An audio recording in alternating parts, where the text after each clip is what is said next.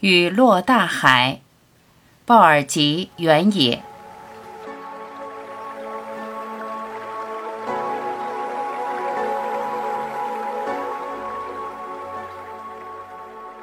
我终于明白，水化为雨是为了投身大海。水有水的愿景，最自由的领地莫过于海。雨落海里，才伸手就有海的千万只手抓住它，一起荡漾。谁说荡漾不是自由？自由正在随波逐流，因无所住而生其心。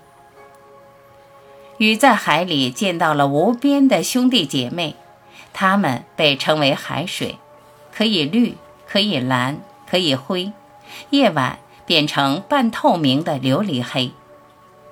雨落进海里，就开始周游世界的旅程，从不担心干涸。我在泰国南部皮皮岛潜泳，才知道海底有比路上更美的景物。红色如盆景的珊瑚遍地都是，白珊瑚像不透明的冰糖。绚丽的热带鱼游来游去，一鱼眼神天真，一鱼纯如梦露。它们幼稚的、梦幻的游动，并不问自己往哪里游，就像鸟飞也不知自己往哪儿飞。人到了海底却成了怪物，胳膊腿儿太长。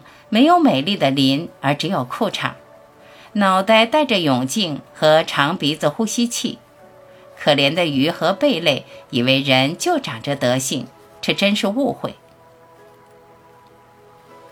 我巴不得卸下呼吸器，给他们展示嘴脸，但不行，还没修炼到那个份儿上，还得呼吸压缩氧气，还没掌握用鳃分解水里氧气的要领。海底美啊，比九寨沟和西湖都美。假如我有机会当上一个军阀，就把军阀府邸修在海底，找我办事的人要穿潜水服游过来。海里的细沙雪白柔软，海葵像花摇摆，连章鱼也把自己开成了一朵花。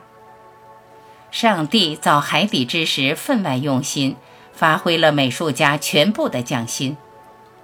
石头、草、贝壳和鱼的色彩都那么鲜明，像鹦鹉满天飞。上帝造人为什么留一手，没让人像鸟和鱼那么漂亮？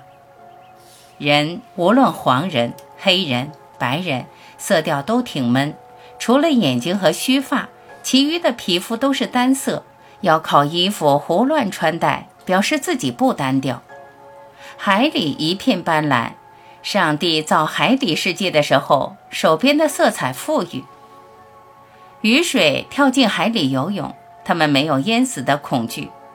雨水最怕落在黄土高坡，啪，一半蒸发，一半被土吸走，雨就这么死的，就义。雨在海里见到城墙般的巨浪，他不知道水还可以造出城墙，转瞬垮塌，变成浪的碉堡。浪的山峰，雨点从浪尖往下看，谷底深不可测。雨冲下去依然是水，浪用怀抱兜着所有的水，摔不死也砸不扁。雨在浪里东奔西走，四海为家。雨在云里遨游时，往下看，海如万顷碧玉。他不知那是海，但不是树，也不是土。雨接近了海，感受到透明的风的拨弄，风把雨混合编队，像撒黄豆一样撒进海里，海的脸溅出了一层麻子，被风抚平。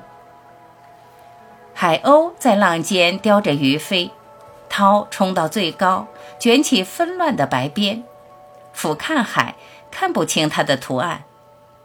大海没有耐心把一张画画完。画一半就抹去另画，象形的图案转为抽象的图案，鱼钻进海里，舒服啊！海水清凉，雨抱着鲸鱼的身体潜入海水最深处，鱼群的腹侧如闪闪的刀光，海草头发飞旋似女巫。往上看，太阳融化了，像蛋黄摊在海的外层晃晃悠悠。海里不需要视力，不需要躲藏。水是水的枕头和被褥，不怕蒸发。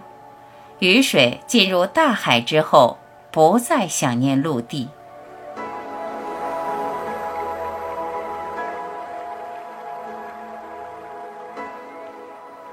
感谢聆听，我是晚琪，再会。